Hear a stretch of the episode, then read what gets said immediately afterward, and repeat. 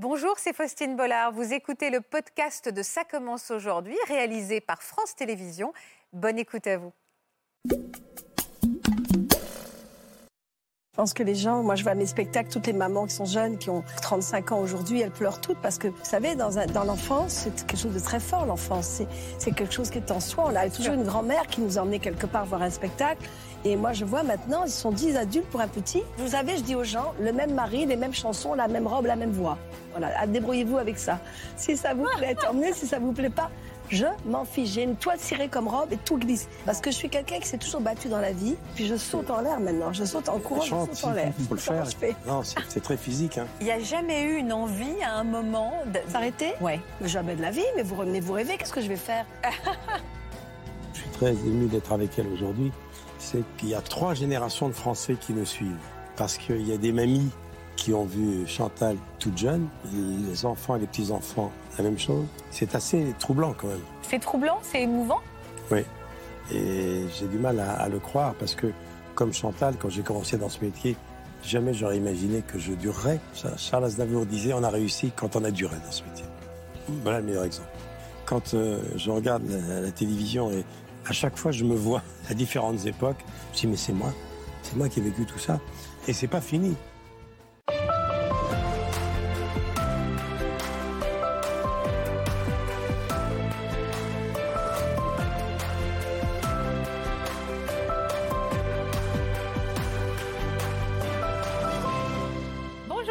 Merci de passer l'après-midi avec nous sur France 2. Toute cette semaine, nous recevons des personnalités chères à notre cœur, des artistes, des animateurs exceptionnels. Vous les connaissez évidemment par cœur. Vous avez passé des heures à les écouter, à les suivre à la télévision. Ils ont une longévité et une carrière à couper le souffle. Ils viennent de fêter leurs 80 ans. Ils sont toujours devant les projecteurs et vous allez le voir, ils ne sont pas prêts de s'arrêter. Bonjour à tous les deux. Bonjour, Michel Drucker. Bonjour Mademoiselle Bollard. Je ne suis pas très polie, j'aurais dû oh, commencer par Madame Chantal Goya. Bonjour, à tous les deux. Bonjour Faustine. Quel plaisir de vous avoir sur le plateau. C'est très émouvant pour moi de vous avoir réunis.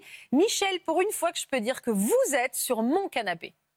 Alors, euh, il faut que les téléspectateurs de Faustine ne s'offusque pas si on se tutoie. On peut se tutoyer, Michel. Parce que je peux pas. Moi, j'ai jamais vraiment osé. Hein. Vous, vous m'avez toujours tutoyé, et moi, j'ai toujours un peu une réserve. je peux pas vous voyez, Faustine, c'est pas possible. Non, c'est vrai, c'est vrai. Euh, parce qu'on a travaillé ensemble avec Michel. Est-ce que, est-ce que vous connaissez, j'allais dire Maître Carilla, est-ce que vous connaissez Maître Drucker, professeur ah bah Carilla? oui, Bien sûr. Évidemment. Archi fan. Et de Chantal Goya aussi. Évidemment, tous les deux, tous les deux. Vous êtes allé voir le soulier qui vole? Non, moi, je mon premier, premier, premier spectacle avec mes parents, Simone et Claude, c'était euh, mon père qui m'avait emmené voir euh, Chantal au Palais des Congrès. Bah, évidemment. Pour moi, bah le Palais des Congrès est totalement associé à vous, Chantal. Bah oui, parce que le Palais des Congrès, c'était la grande salle que Roland Hubert avait choisie avec Jean-Jacques, parce qu'on faisait quatre fois l'Olympia, et je me suis dit, il faudrait peut-être faire une seule, salle, une seule date. Ah il y avait Thierry Luron le soir, en 80. Je prenais le, le chapeau Louis Mariano sur la tête, on rigolait. Parce que Jean-Jacques avait écrit les deux spectacles, Thierry Ferry et moi, l'après-midi, Le soulier qui vole. Vous avez compté combien de spectacles vous avez fait à peu près là-bas? Parce qu'on a l'impression que c'est Il paraît qu'avec Charles Aznavour, on est numéro un tous les deux des spectacles euh, seuls. Euh, ça me fait rire parce que Michel, que je connais depuis tellement longtemps, mais longtemps, il connaît mes débuts et jamais j'aurais imaginé un jour arriver aujourd'hui à, ce moment-là où j'ai combien de Vous vous souvenez de la première fois où vous êtes rencontrés tous les deux?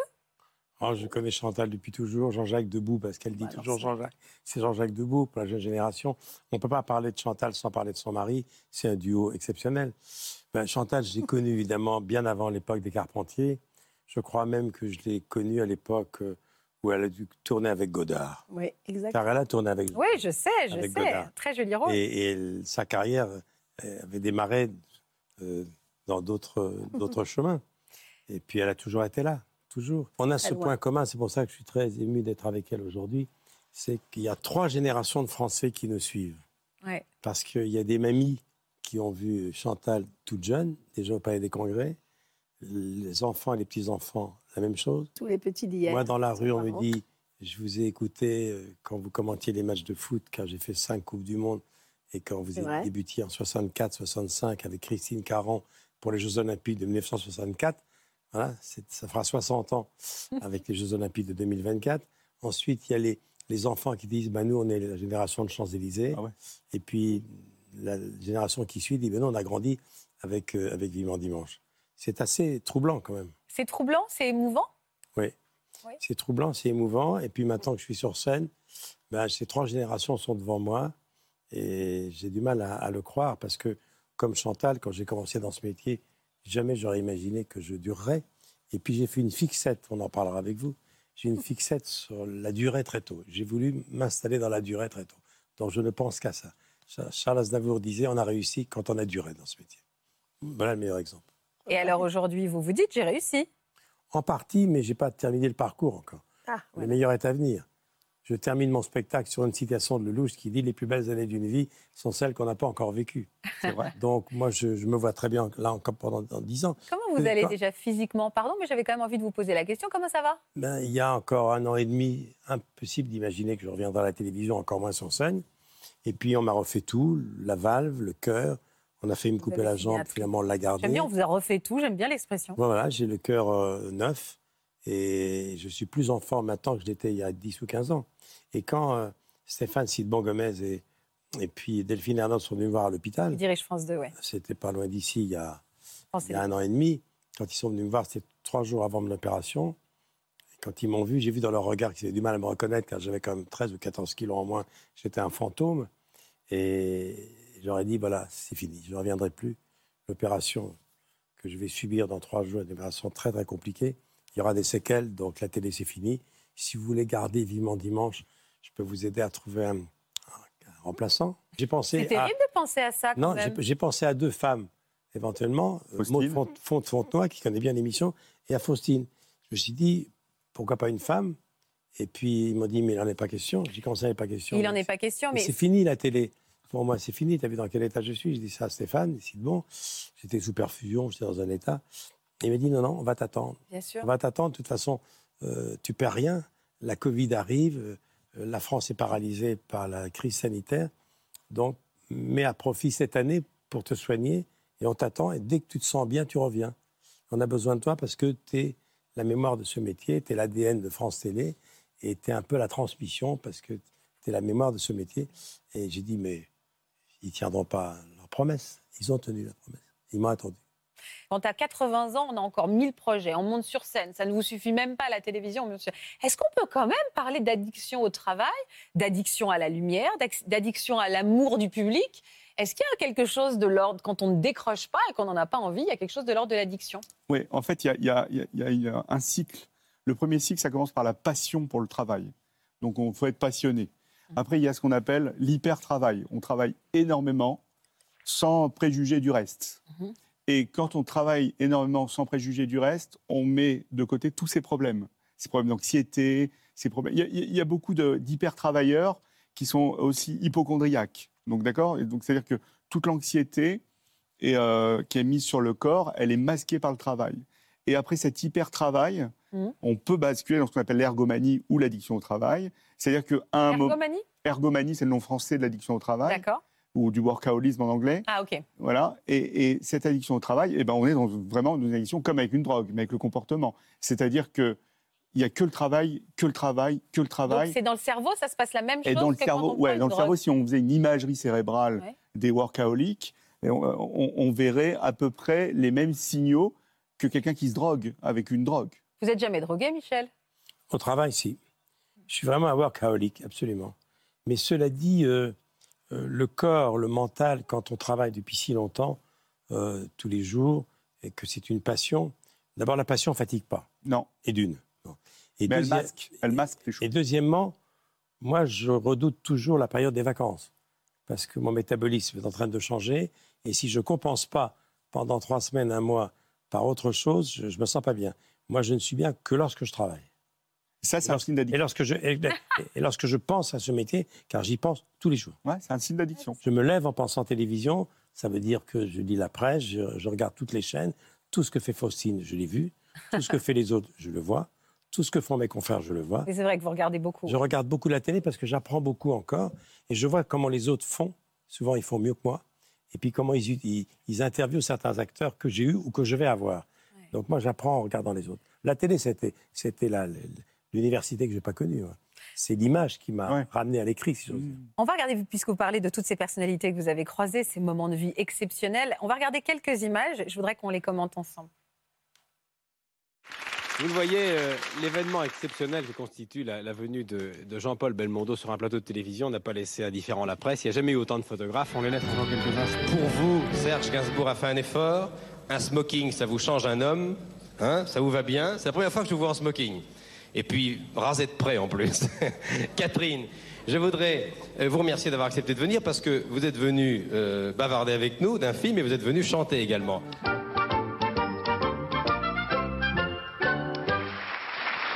Sophie Marceau. Bonsoir. Voilà une façon originale de se présenter. Elle était très angoissée par cette séquence. Il faut dire que c'est pas facile parce que c'est très glissant. Oui, je suis bien hein contente que ce soit terminé d'ailleurs. Parce que... Elle se faisait tout un monde de cette séquence. Bon, J'ai rarement entendu une jeune fille de cet âge chanter de cette manière. Céline Dion.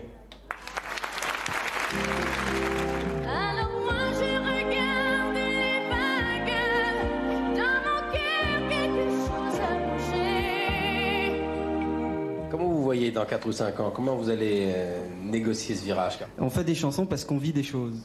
Le jour où on vit plus des choses, on ne fait plus de chansons parce qu'on n'a plus de sujets, parce qu'on n'a pas vécu euh, des choses intéressantes. Vous avez de la chance et vous êtes en train de prouver tous les deux qu'on peut être marié et femme dans ce métier, faire ce même métier et être au sommet en même temps tous les deux. Et puis là maintenant vous devenez millionnaire du disque, est-ce que... Ça me touche pas tellement ça.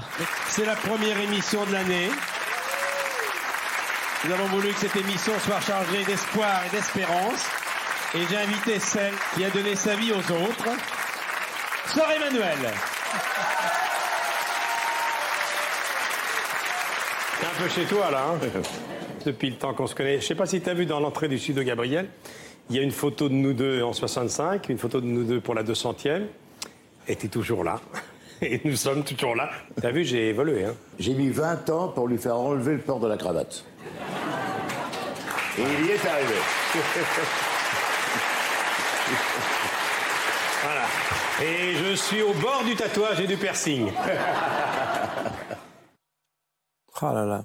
C'est fou. Ce qui est terrible, quand euh, je regarde la, télévision et surtout sur la 3, il y a souvent des, des, des, des, docs, nostalgiques. À chaque fois, je me vois à différentes époques. Je dis, mais c'est moi. C'est moi qui ai vécu tout ça. Parce que ce qui est terrible, c'est quand je vois Jean-Paul, euh, quand je vois Michel, quand je vois tous ces gens-là, euh, ben, la plupart ne sont plus là. Quand je suis sur scène et que je rends hommage euh, dans mon spectacle, je suis entre les antidouleurs et la morphine, puisque mon spectacle commence où je suis encore en réanimation, en, salle de réveil. Et tout mon spectacle, c'est, et je vois défiler tous ces gens que nous avons tous aimés. Et c'est pour ça qu'on est deux, moi jeune et moi aujourd'hui. Et quand je vois tout ça, je me dis, c'est moi qui ai vécu tout ça et c'est pas fini. Quand je vois maintenant que Big Flo et Oli me mettent dans leurs chansons, qu'Angèle me dit que son frère me kiffe, je, me dis que c'est quand même incroyable ce qu'on a vécu. Chantal vous dira la même chose. Ce qu'on a vécu, c'est extraordinaire. On va en parler évidemment avec, avec, Chantal, mais j'arrivais pas à voir dans vos yeux, quand vous regardiez ces images, il y avait de la, il y avait de la nostalgie aussi? Il y a quelque chose d'un peu vertigineux aussi. Oui, en fait, j'ai jamais cru que je ferais une carrière aussi longue, évidemment. Et puis, mon angoisse, c'était de bien vieillir. Charles Aznavour, qui était mon voisin en Provence, disait toujours vieillir, évidemment. Devenir vieux, pas question. Qu'est-ce, qu'on vous appelle, qu'est-ce que vous appelez bien vieillir? Travailler. Car travailler fait quoi? Quand je me vois ici, là, moi, avec 50 ans de moins, avec mon petit costard, et moi aujourd'hui, ben, je me dis, ben, m'en suis pas trop mal sorti, mais c'est du boulot. Quand on me dit dans la rue, dites donc, faites pas votre âge finalement, vous avez 80 balais Ah non, vous faites un peu moins. Mais c'est du boulot. Hein. C'est, ce matin, j'ai fait une heure et demie de sport tous les jours, tous les jours, tous les jours. Ah ouais? Du vélo toujours? Rameur. Rameur, J'ai toujours ramé dans ce métier, mais maintenant, je rame tous les jours, tous les jours. Je fais des abdominaux, je rame, je... C'est, c'est, c'est Johnny, à chaque fois, à la fin, à la fin de mes émissions, Johnny venait toujours se démaquiller, il me disait comme ça Comment ça se fait? Comment ça se fait qu'on n'a pas tout à fait la même tête? Moi, je ne suis pas encore tout à fait jeune. Je suis plus jeune, plus exactement. Et toi, tu n'es pas encore tout à fait vieux. Et je disais Mais Johnny, tu le sais, on se connaît depuis tant d'années. Je ne bois pas, je ne fume pas, je fais du sport, euh, je fais très attention, je surveille euh, je nage, je pédale. J'ai la même femme depuis 50 ans. Et à chaque fois, il disait Quelle vie de con Eh bien, c'est cette vie de con qui fait que je suis encore là aujourd'hui. Je crois. Quand j'entends Michel, je retrouve Jean-Jacques. Et moi, je suis complètement le contraire. C'est-à-dire que je ne suis pas une angoissée. Je n'ai pas de. D'abord, j'avais pas envie de chanter au départ. Non. J'avais pas envie de chanter ni d'être connue. Je voulais être journaliste. Et moi, j'avais raté mon bac et mon père m'a dit en Angleterre, tu vas aller travailler, tu vas aller apprendre l'anglais. Et comme ça, je voulais être mes grands reporters, aller dans le monde entier. Et puis c'est grâce à Daniel Philippaki et à Jean-Jacques que je suis tombée dans la marmite, mais sinon je ne voulais pas chanter. Voilà un exemple de, de, vie réussie, de vie sur la durée. C'est vrai que moi j'aime les choses qui durent. J'aime les amitiés qui durent, les amours qui ah durent, les familles qui durent, les carrières qui durent et les santé qui durent. Là, j'ai failli rater. la dernière petite marche, mais la dernière case. Et c'est vrai, c'est le hasard de ma visite ici, mais cette semaine, je fête mes 50 ans de mariage. Ah, on n'est pas nombreux dans ce métier, bah là depuis 50 ans. C'est les noces de quoi? Il faudrait qu'on regarde. Regardez dans, Les noces de béton. Les noces de béton. Mais 50 ans de mariage, là aussi, je veux dire que j'aurais pas fait ce parcours si j'avais pas eu cette vie-là, parce que, Faustine, tu vas, toi qui es jeune, tu vas voir ce que c'est. dans ce métier, la difficulté. C'est de durer. Réussir sa carrière, c'est déjà un challenge. Oui. Réussir sa famille. Oui. Réussir ses enfants. Maintenir réussir son couple. Sa vie. Ça en fait des choses à réussir. Oui. pour une femme, c'est encore plus compliqué. Parce que nous, on ne met pas au monde, si j'ose dire. Mais être maman, c'est un full-time job, non? Euh, Faustine, euh, je te vois, je vois tout ce que tu fais. Tout. Je t'observe à la loupe depuis très longtemps. je sais également que tu as tes deux enfants. Je sais que tu as un mari. Euh, je sais que tu travailles sans arrêt. Et je sais que tu vas tout faire pour réussir ça aussi. Mais c'est en effet un, challenge. Et Chantal, vous aussi, vous l'avez relevé ce défi. On va se plonger aussi dans quelques images pour revenir sur votre magnifique carrière. Et puis on se fait plaisir aussi. vous allez me dire aussi ce que vous ressentez. De la nostalgie, de la fierté. Euh, peut-être. Euh, est-ce que vous aussi, vous êtes addict au travail? Regardez. matin,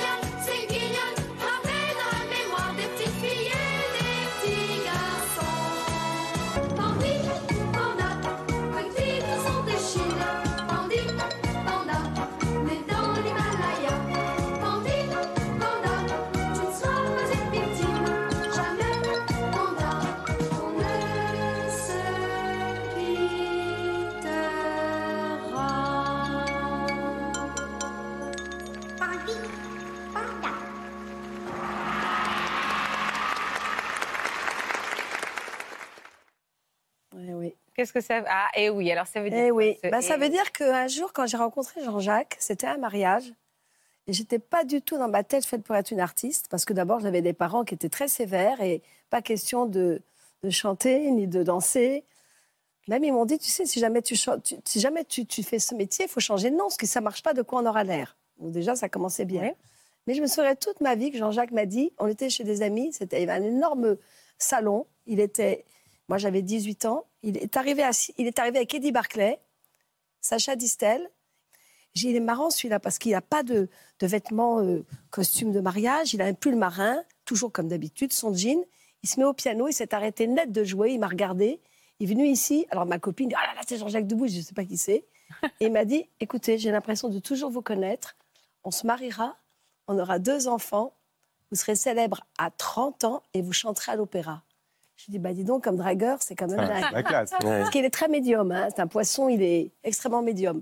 Et puis moi, j'ai pas du tout compté dans ma tête de voir Jean-Jacques Debout un jour. J'ai donné mon téléphone. Je dis par contre, vous pouvez me ramener chez moi parce que mon père m'a donné une autorisation jusqu'à minuit, mais pas minuit 10. Hein. C'était comme ça à la maison. Et là, tout est arrivé. On s'est mariés. On a eu deux enfants. À 30 ans, j'ai commencé à chanter pour les enfants. Et surtout, j'ai chanté à l'Opéra de Paris grâce à Jacques Chirac qui m'a appelé pour faire le Noël de l'Opéra juste en 85. Hum. Et je me souviens que ça, c'est un truc mais dément quand j'étais sur la scène de l'opéra où sont les plus grands artistes du monde. Je me suis pincée en chantant Bécassine. Je dis, je crois pas. J'y suis sur cette scène. Ben, tout ça, si vous voulez, ça m'a remué, mais ça m'a permis de me dire, Chantal, il y a quelque chose en toi que tu connais pas, qui est invisible. Il faut que tu l'amènes sur scène. Parce que je suis une Gémeaux. Je suis, je suis comme Johnny. Je suis Gémeaux. Je suis, je suis du 10 juin. On est deux. Il y a celle de tous les jours qui se bat, qui en prend plein la figure. mais qui continuent. Et puis il y a celles sur scène qui donnent du rêve. Et si jamais de mauvaises, de mauvaises, de mauvaises personnes mélangent les deux, c'est une catastrophe pour moi. Mais par contre, je sais exactement ce que je dois faire et je sais ce que je ne veux pas faire. Hmm. Et un jour, Jean-Paul Goud, qui est venu me voir au Palais des Congrès, Jean-Paul Goud, mmh. a dit à Jean-Jacques, son ami d'enfance, il se connaissait à 5 ans, tu vois, Chantal, ce qu'elle a en elle, c'est qu'elle est en osmose avec elle-même. Je suis en accord avec moi-même, je n'ai pas d'angoisse, je ne suis pas stressée, c'est lui qui est stressé, Jean-Jacques. C'est lui qui n'y Encore aujourd'hui? Ah, ben vous, mais comment Mais vous vous imaginez C'est un, un, grand anxieux. C'est un anxieux. Ben mais, vous, vous, rendez compte qu'il aurait dû chanter avec la voix qu'il a. Il y a l'anxiété qui est un bon moteur aussi. oui, voilà. Il y a le, bon, le bon et le mauvais stress. Ouais. Voilà. Alors c'est difficile de faire la part entre il, les deux. Il crée, c'est un créateur. Moi, je donne, c'est autre chose. Moi, j'ai toujours donné toute ma vie. Même petite fille, elle vient de loin. Elle vient de loin. Ouais. Elle vient d'Indochine. De Vietnam. Et là-bas, il y a quelque chose de très fort qui est rentré en moi, à mon avis. Ouais. C'est aussi. C'est pas un détail. Hein. Mm. Non, j'avais une maman très positive. On n'a pas, on n'a pas de jupe euh, bleu marine en serge pour te mettre à l'école comme toutes les petites filles. Je vais te faire une, jupe en papier crépon. Eh ben, j'étais la seule à l'avoir. J'étais contente. Il y, a toujours quelque chose qui m'a distingué dans ma tête de tout. Distingué, en tout cas, la coiffure était un peu différente à l'époque. Question complètement légère, mais je suis persuadée qu'on est d'autres à se la poser. Vous avez jamais eu envie C'est par fidélité à Marie-Rose que vous avez jamais changé de coiffure Non, Marie-Rose, je ne connais pas Marie-Rose. Moi, j'ai ma frange depuis que j'ai 16 ans. Oui, mais on a, pas, on a parfois, nous, on a envie de changer, les avoir longs. Ah non, mais alors ça, c'est les gens qui ont des problèmes dans la tête qui se changent. Moi, je ne ah changerai jamais. Ah ben non, mais il va rire parce qu'il doit bien me sentir. problème hein. capillaire, peut-être. Mais... Non, mais moi, jamais je changerai. Vous changerez jamais. Ah ben mais moi, je trouve qu'on a. J'aime bien évoluer. Ben moi, j'aime pas ah changer. parce que vous savez, je dis aux gens, le même mari, les mêmes chansons, la même robe, la même voix. Voilà, débrouillez-vous avec ça. Si ça vous plaît, tant mieux. Si ça vous plaît pas, je m'en fiche. J'ai une toile cirée comme robe et tout glisse. Il le sait, Michel. je suis passée par des moments très, très difficiles dans ma carrière. Il a toujours été là près de moi. Je me souviens que tu m'avais invité. Tu as toujours été près de moi. Et il m'a donné du courage, lui et Yves Mourouzi. Ils ont eu des, soucis d'argent. Mais Elle et Jean-Jacques. Ils en, ont, ils en ont gagné beaucoup parce que c'est un succès fou et ils en ont perdu autant, sinon ah bah plus. toujours pareil. Ils ont toujours été poursuivis soit par les impôts. Oui, mais de temps en temps, Jean-Jacques, parce qu'il a des problèmes de permis aussi. Oui, ben là, il a une voiture sans permis. J'ai toujours peur qu'il se rendorme au volant, mais c'est pas grave. Il se promène dans la Brenne avec sa voiture. Ce sont des gens de goût.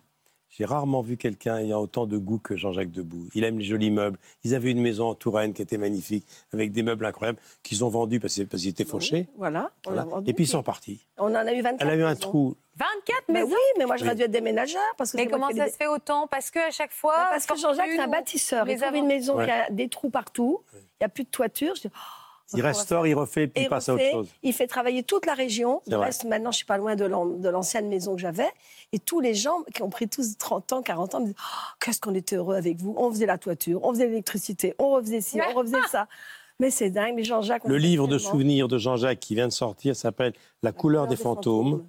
J'ai commencé à le lire, qui est un livre magnifique. C'est tous les gens qui. Il y a, il y a toujours, dans l'ombre d'une vedette ou à côté, il y a toujours un, ah monument. Il y, a un euh, il y avait Loulou Gasté pour Lynn Renault, il y avait René ah Angélil pour Céline. Euh, il y a. Jean-Jacques, c'est mon Pygmalion, bien sûr. Euh, l'épouse de Pierre Perret, qui nous regarde souvent. sans, sans, elle, il n'aurait peut-être pas fait cette carrière. Il y a toujours quelqu'un derrière. On ne peut pas faire ça tout non, seul. on ne peut pas. Moi, j'ai toujours dit, j'aurais jamais connu Jean-Jacques Debout, vous m'auriez jamais connu. Jamais, jamais, jamais. Là, on vous parlez de vedettes, vous parlez de monuments. Quand on dit que vous êtes un monument ou des monuments, vous le prenez comment? C'est un compliment? Moi, je dis que c'est pas c'est pas de moi, c'est pas de moi, mais de d'Alain de Hamel. Je dis que nous sommes des vestiges pittoresques. c'est très bien. Joli, ça, c'est pas mal. Vous êtes vintage. non, mais moi, je prends le train, puis le contrôleur fait des photos avec moi. Il y a 4000 personnes qui attendent pour prendre le train pour aller à Aix-en-Provence. Je dis, oh, on peut pas faire ça. Oh non, non, mais je vous aime tellement. En ce moment, c'est la maladie des selfies. Alors, je fais des photos avec tout le monde. Crois, je crois qu'on est on a des rapports très forts avec les vrais gens. Oui, il a raison. Et moi, et moi mes grands souvenirs, j'en parle sur scène, mes meilleurs souvenirs de ma carrière, c'est avec des vrais gens. Pas forcément avec les gens célèbres. Non, non. Dans ce métier, on a beaucoup de copains, pas beaucoup d'amis. Mais les vrais amis, ceux euh, sur qui on peut compter, souvent sont des anonymes. Vrai. Les plus belles rencontres, c'est avec, euh, avec des gens. Euh, avec lesquels vous avez réussi à. Des... Dans le train. Dans le train, oui, ça, Vous créez des vraies relations. Ah, ah oui. Il y a des Dans gens le que j'ai rencontrés. même des relations durables Oui, absolument. Il y a des gens que j'ai rencontrés comme ça, en tournée, en province, quand on faisait des délocalisations à la radio et à la télé. Et je suis resté ami, qui viennent me voir au spectacle. Ils m'envoient des mots euh, tous les ans.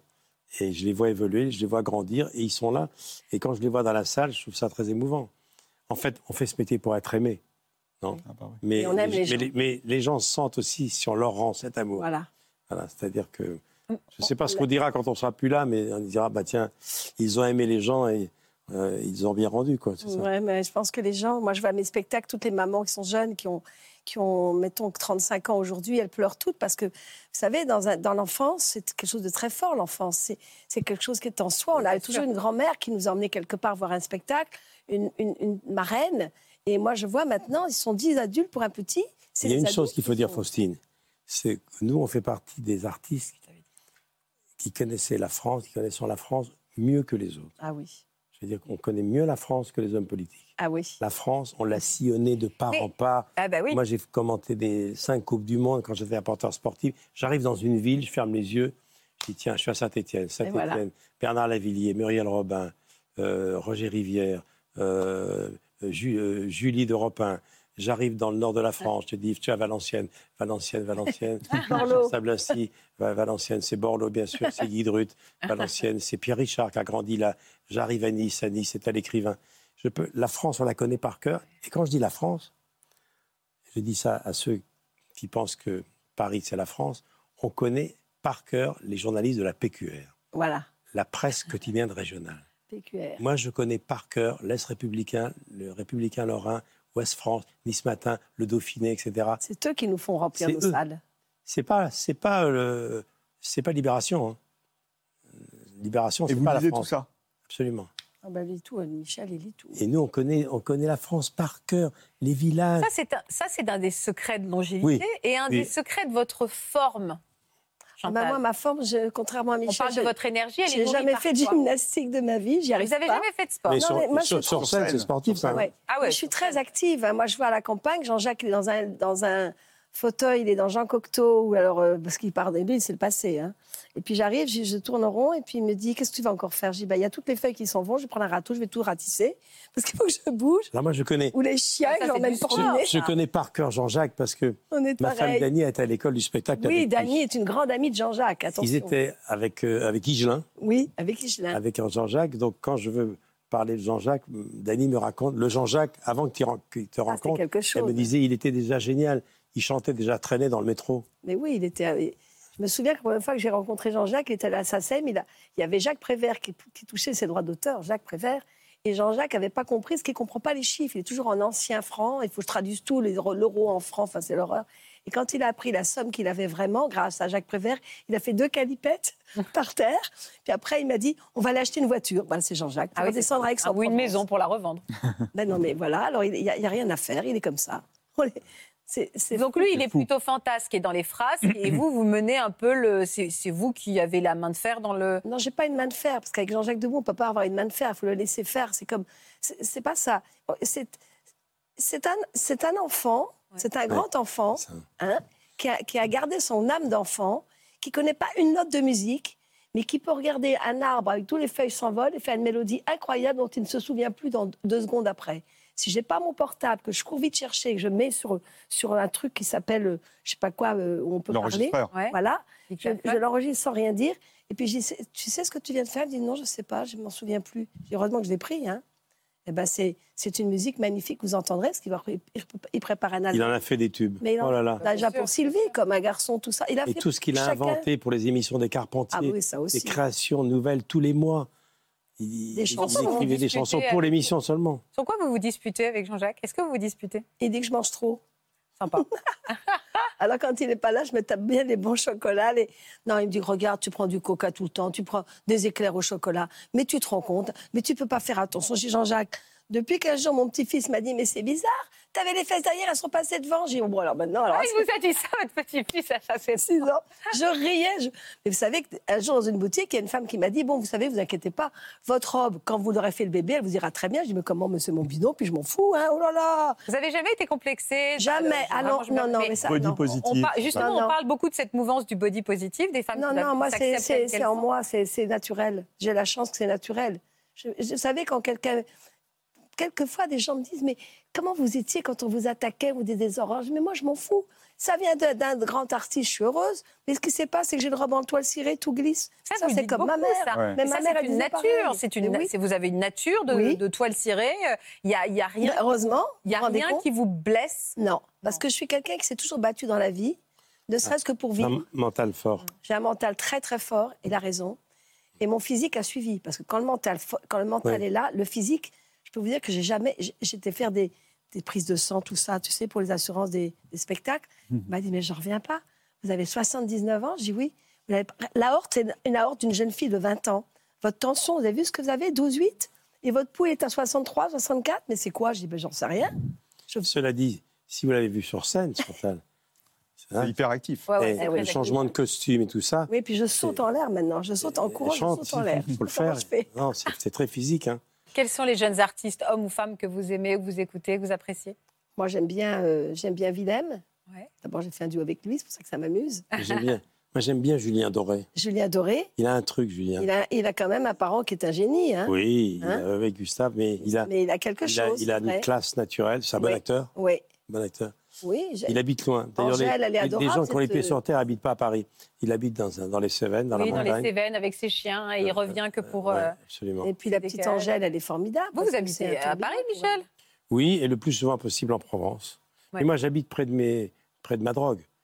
J'habite euh, à 50 mètres du bureau où j'ai commencé ma carrière. J'habite derrière la rue Cognac-G.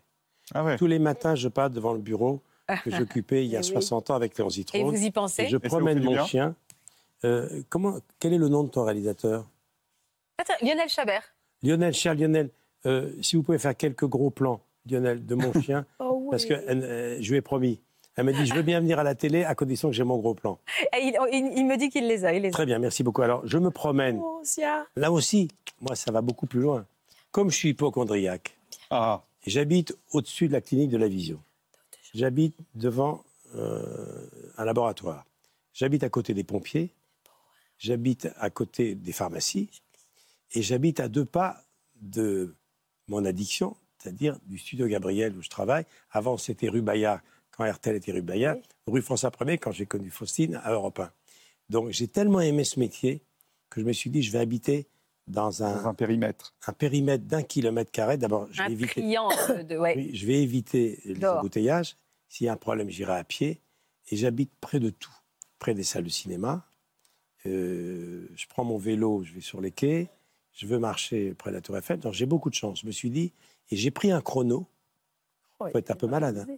Quand j'ai commencé, je n'avais pas un rond, j'habitais euh, chez mon épouse, qui habitait rue euh, Avenue Bosquet. Et je me suis dit, je vais aller à pied, à RTL, à pied, rue et à Europe 1. France, France 2 à l'époque, Antenne 2, c'était Avenue Montaigne. Je vais, je, vais, je vais chronométrer pour savoir le temps que je mets pour aller dans tous ces endroits, au cas où un jour je ferai de la radio, ce qui est arrivé. Et cerise sur le gâteau, il y a 40 ans, je suis tombé amoureux du sud de Gabriel, qui est la plus belle adresse du monde. Ah avenue Gabriel, à 50 mètres de la plus belle avenue du monde. C'est pas par hasard. J'ai appelé mon émission Champs-Élysées à l'époque. Donc tout a été fait pour que je m'économise et que je suis que je suis le. Que... Faites une petite consulte là quand même. Mais j'aimerais beaucoup ouais, allonger euh, Michel, euh, discuter un peu avec lui. Plus, euh, Vous voyez un faire, Peut-être faire une imagerie cérébrale de Michel. Ce serait très intéressant. C'était totalement prémédité. Hein. Vous voyez un psy, Michel vous n'en avez jamais eu Non, la façon de me. je suis tombé sur Gérard Miller, donc j'ai pas eu de bol dès le départ. euh, que, tu as bien connu. Oui. Gérard Miller était sur notre canapé. Et c'est vrai que Gérard Miller est, un cas particulier.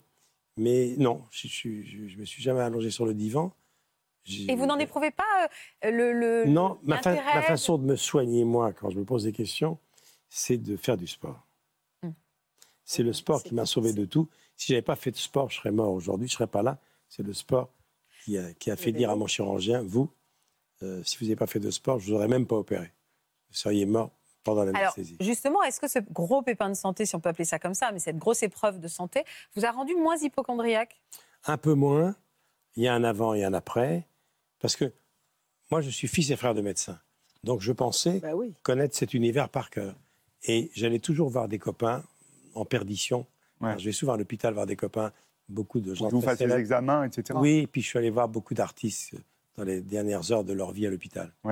Et mais quand on est visiteur, c'est pas le même statut que bah visiter. Bah, bien sûr.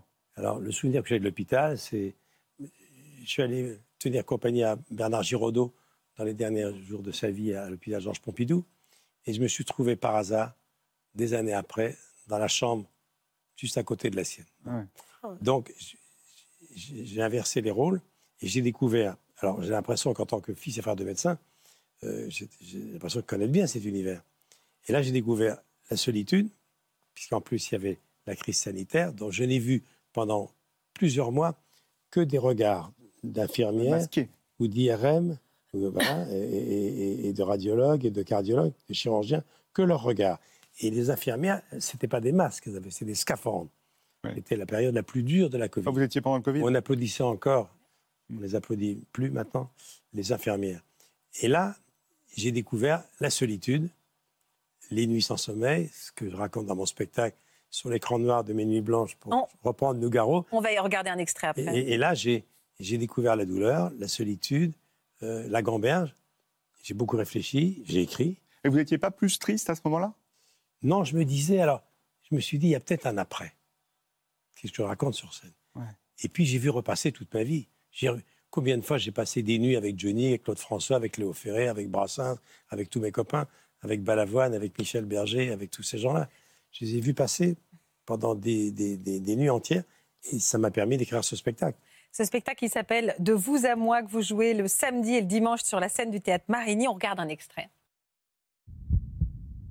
Me dis pas que t'es encore à la télé. T'es toujours à la télé. Je suis toujours à la télé. Tu te souviens de tes ratés? Du magnifique d'Orlaville. Orlaville est vraiment le meilleur de l'équipe. Sauf qu'il jouait pas. Ma femme Josiane, il y en a que pour toi. À par-ci, à par-là, vivement dimanche. Vivement que tu te casses, oui.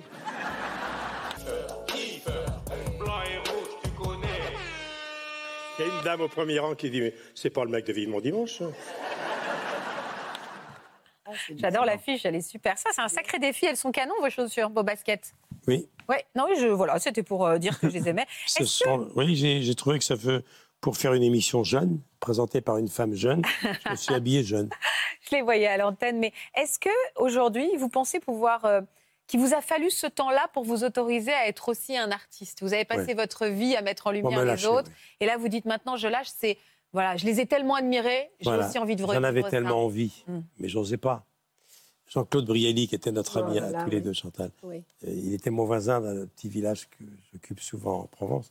Et je me retrouvais après Ramatuel, qu'il dirigeait, je me retrouvais tous les jours, il venait passer 15 jours avec lui à l'heure du déjeuner, j'arrivais à vélo, il y avait Charles Navour qui était là en voisin, il y avait Jean Reynaud, de temps en temps il y avait Isabelle Adjani, il y avait Nana Mouskouri qui était la grande copine de. il y avait Jean-Marc Thibault qui habitait le coin. Et moi j'arrivais, je buvais rien, j'arrivais. Euh, Jean-Claude me disait Va prendre ta douche, viens prendre un café avec nous. Il était, il était déjà 16 heures. Et là, il me dit Alors raconte-nous ton année télé. Et je le racontais. Il riait beaucoup. Je racontais ce qu'on raconte jamais, ce qu'on raconte euh, à la fin d'un déjeuner de vacances. il me dit Mais pourquoi tu racontes pas ça sur scène? Et un jour, Jean-Claude m'a dit, c'était peu de temps avant sa disparition, si tu vas sur scène, promets-moi que quand tu joueras à Paris, tu joueras au Bouffe Parisien, mon théâtre. Et, donc j'ai tenu parole. Mon premier spectacle, je l'ai joué à Paris, euh, chez Jean-Claude. Je terminais avec une photo de lui. Et Jean-Claude me disait, et un jour, tu, termineras ta carrière sur scène, c'est mon prochain spectacle peut-être, et tu feras ce que j'ai fait moi, tu feras le tour de France, tu feras tes adieux aux gens qui t'ont aimé, et tu feras un spectacle qui aura pour titre il l'avait pris pour lui, ce, titre. J'ai oublié de vous dire. Le dernier tour de piste de Jean-Claude, il a fait le tour de tous les théâtres tout seul. Il a dit J'ai oublié de vous dire. et, on a, comme j'ai une bonne mémoire, et j'ai enregistré tellement de choses incroyables dans ma vie. Alors, pour répondre à ta question, j'avais envie, et lui me disait Mais va sur scène raconter tout ça. Je dis Non, c'est une conversation de fin de, de fin de déjeuner bien arrosée en vacances. Et j'y suis allé.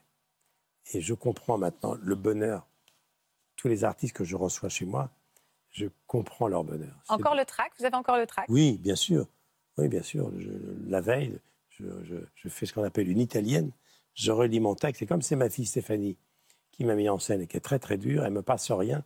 C'est elle qui a eu l'idée de me faire, Avec de, retrouver celui le que je considère comme son père hmm. à l'âge euh, qu'elle avait quand je l'ai connue. Elle avait 5 ans, elle a 50 de plus. Elle a dit on sera deux sur scène. Ce ne sera pas un hologramme ça ne sera pas du morphine, ça ne sera pas des images de toi d'il y a 50 ans doublées. On verra si le public devine. Je vous laisse deviner. Vous qui avez lancé tant de, tant de jeunes artistes. Quels sont ceux qui vous ont donné envie de faire de la scène? Je parle de toute cette jeune génération qui a défilé sur votre canapé, de Nicolas Canteloup. De... Quels sont ceux que vous êtes dit un jour en il regardant Il y a euh, quelqu'un que j'ai présenté sur scène, c'était la, dernière tournée qu'il a fait, et Chantal était très liée à lui, c'était Thierry Leluron. Ah. Thierry Leluron m'a fait tellement rire. Ah il m'a dit un jour, je voudrais savoir ce que c'est. Il m'a dit un jour, tu iras. Mais Thierry, mais c'est vrai que Laurent Gérard, Nicolas Canteloup, tous les humoristes que je reçois m'ont donné envie de faire rire. Parce qu'entendre une salle rire, mmh, c'est quelque chose de ah gratifiant. C'est une décharge incroyable. Eh bien, regardez, certains de ces artistes qui vous ont, à qui vous avez tant apporté ont voulu vous donner quelques messages. Regardez derrière moi. Je suis trop bavard, que c'est possible. Non, mais je le savais. J'aime hein, bien l'écouter, Michel. Regardez. Bonjour Michel. Salut Michel. Coucou Michel, coucou Faustine. Un petit mot pour euh, te souhaiter un bel anniversaire de carrière. Vous savez ce que je vous dois. Hein, je, vous remercie encore. Grâce à vous, bah, j'ai fait de la radio, j'ai fait de la télé. Et 80 ans, Michel, encore en scène, c'est super. Mais 80 ans, encore en scène, c'est pas mal non plus, qu'est-ce que vous en pensez? J'ai un cheval pour vous totalement adapté. Il s'appelle Fou Furieux.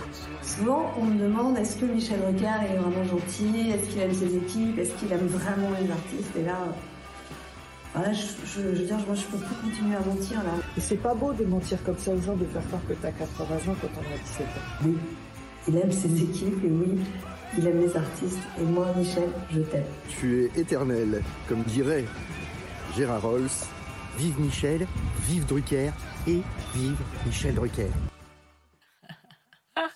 Ah, c'est très touchant. C'est vrai que euh, Anne, voilà encore un exemple de belle carrière. Ah oui, bah oui. que vous avez relancé à un moment et c'est. Puis alors Canteloup, il a, qui a, vraiment été mis dans la lumière sur le canapé, souviens-toi. Et puis il y avait derrière lui quelqu'un qui écrivait déjà très très bien, qui est en train de devenir une vedette, c'est Philippe Cavalière. Ah Parce que Philippe Cavalière, qui est le principal auteur de Canteloup, il va aller sur scène, je lui ai dit, et il va faire un malheur. Parce que si vous l'écoutez sur France 2, aux côtés de Léa Salamé et de Christophe de Chaval le samedi soir, il est prodigieusement drôle. On vous retrouve tous les dimanches sur France 3. À, 13, h 30 Et ça, et ça euh, comment dire, vous prenez encore autant de plaisir en télé Même maintenant, aujourd'hui, que vous jubilez sur scène? Oui, oui, parce que, comme tu l'as très justement remarqué, je ne suis plus tout à fait le même depuis que je fais de la scène. Donc il y aura un avant et un après. Et je ne reçois plus les artistes de la même façon parce qu'ils viennent vers moi. Et la plupart des humoristes ou même des chanteurs sont passés dans des salles où je suis passé, mm. ce qui fait que j'ai l'impression que je commence à faire partie de la famille. Oui, vous êtes un collègue maintenant. Un, jeune collègue. un jeune collègue, oui. On va regarder un extrait également de votre spectacle. Euh, c'est le soulier qui vole d'ailleurs. Euh, vous l'avez donné quand la, dernière représentation? Eh bien le 7 et 8 octobre. D'accord. On regarde les Forêt nationale le, week-end d'après. Et vous allez me dire euh, quelle va être la suite pour vous, Chantal. Oui.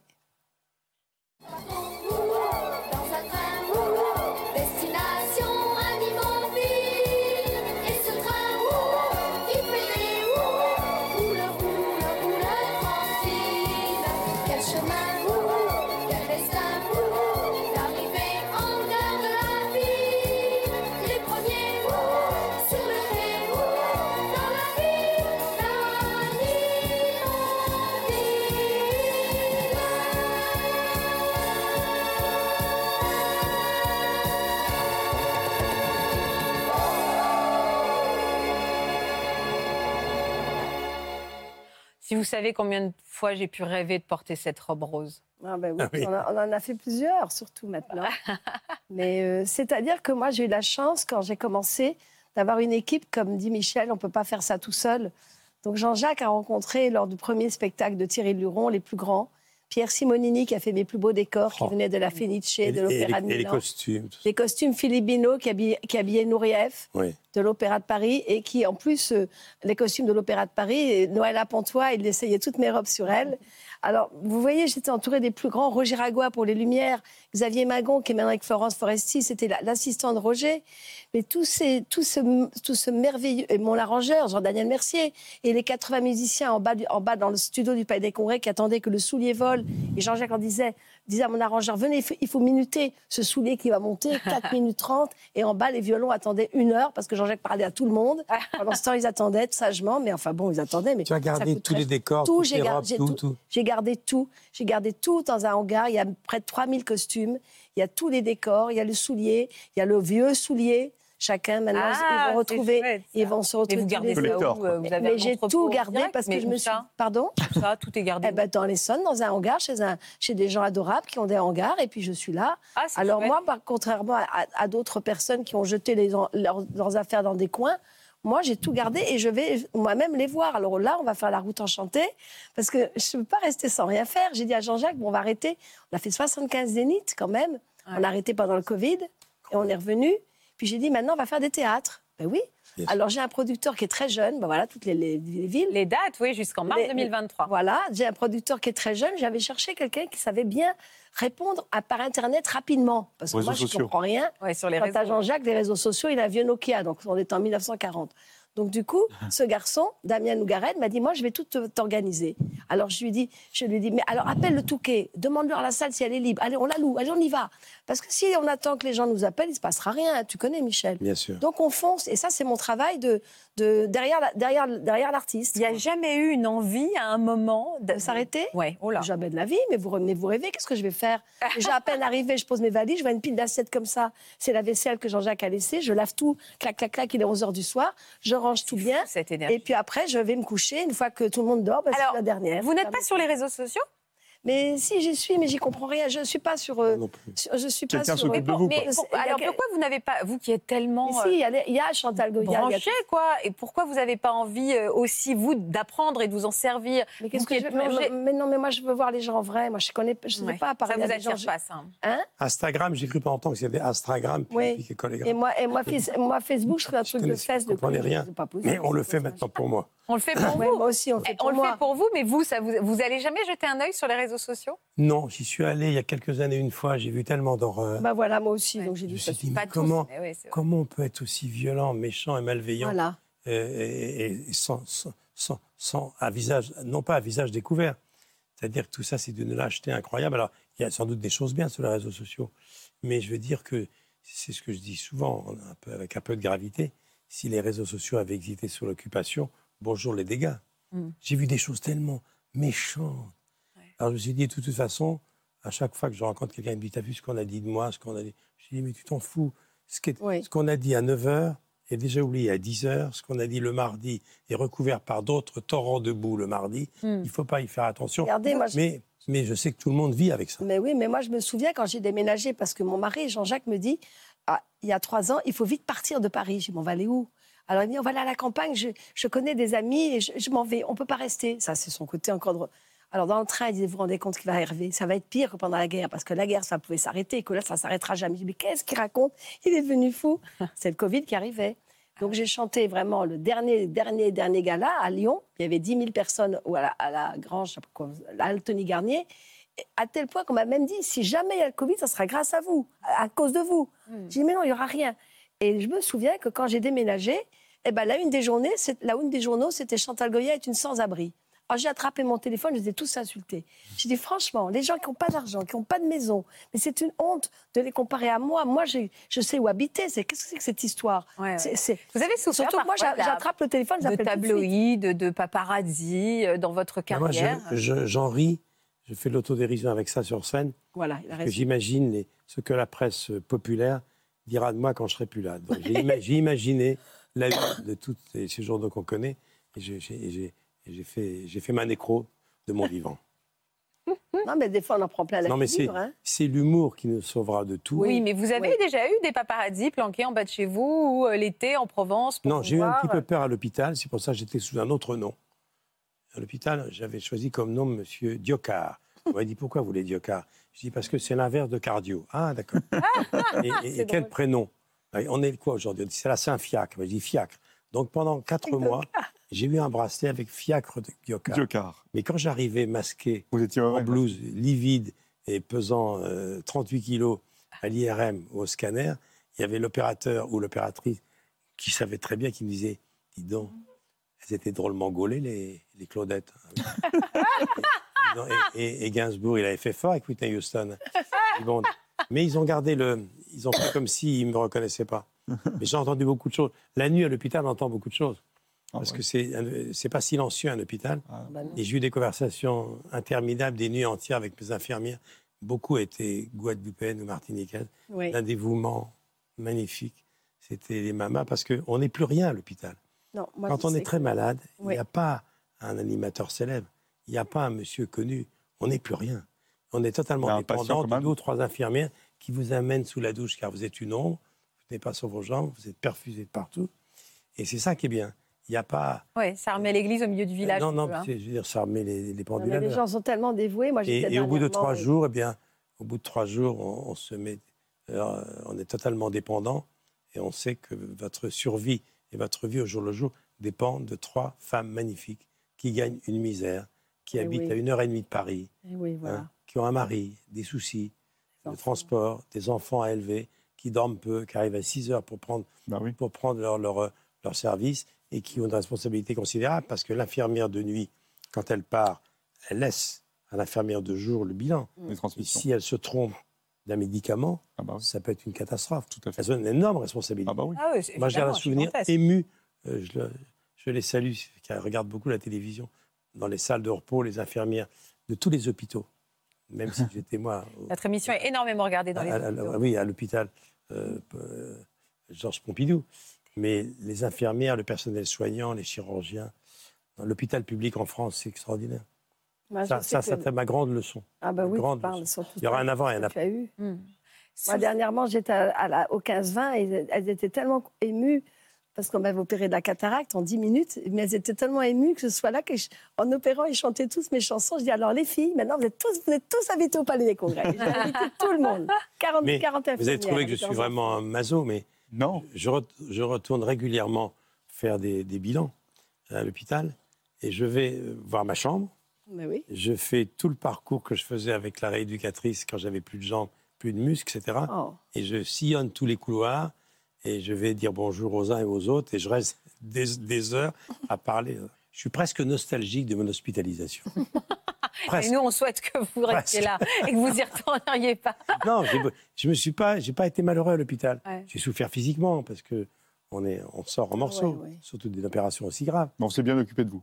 Mais on a des hôpitaux fabuleux, hein, des infirmières. Quand je vois une infirmière euh, dans la rue qui me parle ou en joint euh, le SAMU, je ne peux pas m'empêcher de, dire un petit mot. Mm. Vous allez où?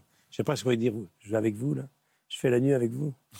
Merci Michel de dire ça pour l'hôpital public. Cela dit, mon père était médecin et j'aurais voulu être médecin. Ma vraie vocation à moi, c'était d'être médecin. Bah, ça, oui, on l'a compris, oui, ça, et, ça. Et, mon père disait, de toute façon, mon fils, euh, bah, il a été médecin.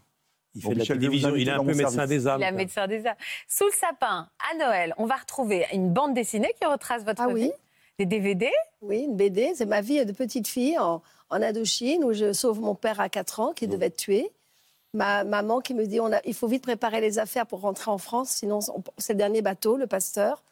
Et puis euh, j'arrive à Paris, voilà, et puis je, je suis rue de Paradis. Je dis à maman c'est génial parce qu'on est déjà au paradis, c'est formidable. Tout est positivé chez moi et chez ma mère aussi. Et puisque vous connaissez notre émission, vous savez que de temps en temps on fait des petites surprises. Ah et il y en a une, c'est un peu notre cadeau de Noël à nous qui arrive juste derrière Laurent.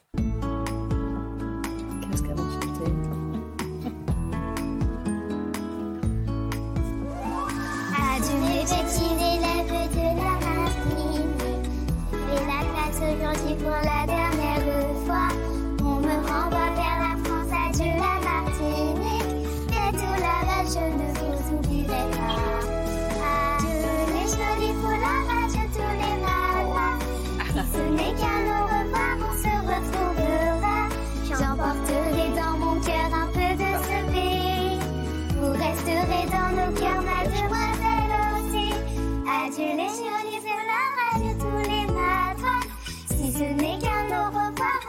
retrouvera. C'est comme ça, on n'y peut rien, il y a dans la vie toujours un jour où l'école est finie. Bravo. les filles. Oh là là. C'est une des premières chansons de Jean-Jacques Debout. Ma première chanson. Adieu Foulard, c'était. Ma première chanson. une chanson que tous les enfants ont chanté. Ça. Mon Dieu, j'ai remplacé. Alors présentez-moi ces magnifiques petites merveilles. Alors Apolline qui est dans mon spectacle. euh, Yasmine. Yasmine. Et toi, tu n'étais pas dans le spectacle, mais tu étais tout près de moi. Hein? Qu'est-ce que tu... Je vous chantais tellement bien. Elles sont avec moi parce que celles qui étaient là avant avaient trop grandi. Tu sais, c'est là Bah oui, elles à un moment. que moi. Elles ont tout appris avec Arthur Plachart. Euh, Arthur Plachart qui est plus là malheureusement. Avec Emmanuel Lenormand. Et elles ont fait euh, voilà, tous mes spectacles, les dernières, Forêt Nationale, où c'était la folie, hein, et Paris. Elles ont fait les Zéniths, elles ont tout fait. Elles sont et elles m'ont fait une surprise parce Voilà, qu'elles ont fait un album. un album Club Grenadine. Je trouve que c'était une belle idée. Happy Birthday Chantal Goya, Parce adorable. qu'en en fin de compte, au lieu que ce soit la jeune génération qui ont 25 ans qui chantent mes chansons, ce sont des enfants. C'est ma petite troupe d'enfants qui a chanté pour moi tous mes tubes et mes succès. Excellent. Et c'est très émouvant parce que, comme me dit Jean-Jacques, c'est très désuète, c'est très poétique. C'est pas quelque chose de. Ah, non, c'est tout pur et tout simple. C'est ce que j'aime. Qu'est-ce qu'on peut. Merci les trois petites Oh, adorables petites alors, nanas. Euh, Qu'est-ce qu'on peut vous souhaiter alors en fait pour les 45 ans à venir visiblement? Parce que votre grand-mère elle est morte à 105 ans je crois. hein. Oui, l'autre a 108 ans se Donc, on- la donc- mère de Jean-Jacques 104. Alors qu'est-ce qu'on vous souhaite dans les 20 ans à venir tous les deux? Euh, À part un séjour à l'hôpital sans maladie. Qu'on se à retrouve sur ton plateau, Oui, Faustine, et euh, dans 20 ans. Ah bah Voilà, alors on ça a- c'est un et cadeau on- pour moi. et on a encore Ça de mon souhait à Et, moi et ça. pour fêter nos 100 ans, Ouais. Voilà. toi, tu n'auras que 40 ans. Voilà, merci Michel, Voilà. vous savez toujours parler aux femmes. Voilà, Je peux puis te moi, dire je un petit mot, puisque c'est Noël, on parle de Noël. Oui. Parle-moi de Abby et de Peter, tes enfants. Quel âge ils ont? Et mes enfants ont 7 ans et 9 ans. Et ils ont. Vous avez quel âge, vous, les filles? Bah, justement, 9 ans, j'ai 9 ans. Et 7 ans. 7 ans. Et c'est donc un âge où la magie de Noël a tout son sens. Et Donc, quelle euh, maman es-tu? oh, bah, ça- ça- c'est- en fait, on va échanger de place. Mais vous savez, je vais venir vous le raconter dans Vivement Divin. Non, mais t'es heureuse Oui, je suis très heureuse. Merci Michel. Et j'en profite à parce que moi aussi, je peux rajouter ma liste euh, à tous ceux qui, euh, tout à l'heure, euh, vous ont dit merci. Parce que moi, vous savez, depuis combien, enfin, il y a combien de temps j'étais sur votre canapé, Michel? Dit comme ça, c'est bizarre, mais on parle bien Ouais. du canapé de la télé? 15 ans C'était en 2010, ouais. J'ai passé quelques années, euh, 4-5 ans auprès de Michel. Ça Ah, voilà, j'ai appris énormément. Mais je m'en souviens très, très bien. Et vous voyez, on Euh, n'a pas tant vieilli que ça, Michel. Et alors Moi, euh, plus que vous, en fait. Je regarde tout ce que tu fais. Je sais parce qu'on s'échange des messages régulièrement. Et je sais je regarde toujours avec Prodige, beaucoup je de regarde tout ça, le, le- le- Elle est super. La, la- la boîte, tout ça. Je regarde tes émissions l'après-midi car je déjeune beaucoup chez moi. Je travaille beaucoup chez moi depuis. depuis Est-ce que vous savez enfin vous faire cuire un œuf? Non. Non. Eh ben, voyez, finalement, les vraies je choses suis- ne Je changent suis pas. devenu très très bon sur les coquillettes. Faustine, je te remercie infiniment. Merci, je vais venir vous faire un bisou. J'étais très ému euh, de saluer ta productrice. Stéphanie Guérin qui est dans mon oreille et qui Voilà. est mon oreille qui est dans mon Alors, oreille qui est j'étais dans sa j'ai- vie, j'étais très touché de la voir parce que je l'ai rencontré dans une autre vie avec quelqu'un que j'aimais beaucoup, beaucoup, beaucoup, qui est Jean-Luc Delarue. Merci beaucoup, merci, Merci. Chantal. Merci beaucoup. Merci infiniment. Merci. Merci. On, retourne, super. on retourne à Kiss On et on lâche les petits Et nous, on retourne à, à notre addiction. Voilà, exactement. Et venez me voir. Et moi, Oui. avec, les, et moi avec les enfants. Voilà, bon après-midi sur France Merci. 2. Merci. Vous aussi venez témoigner dans Ça commence aujourd'hui. Après votre séparation, c'est vous et non votre ex-femme qui avez obtenu la garde de vos enfants. À la suite du divorce de vos parents, vous avez été élevé par votre papa. Vous voudriez le remercier pour tout ce qu'il a fait pour vous.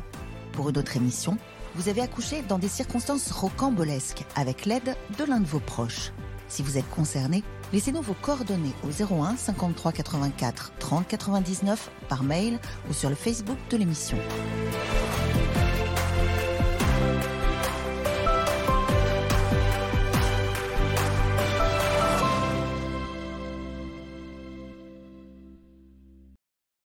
Voilà, j'espère que ce podcast de Ça commence aujourd'hui vous a plu. Si c'est le cas, n'hésitez pas à vous abonner. Vous pouvez également retrouver l'intégralité de nos émissions sur France.tv.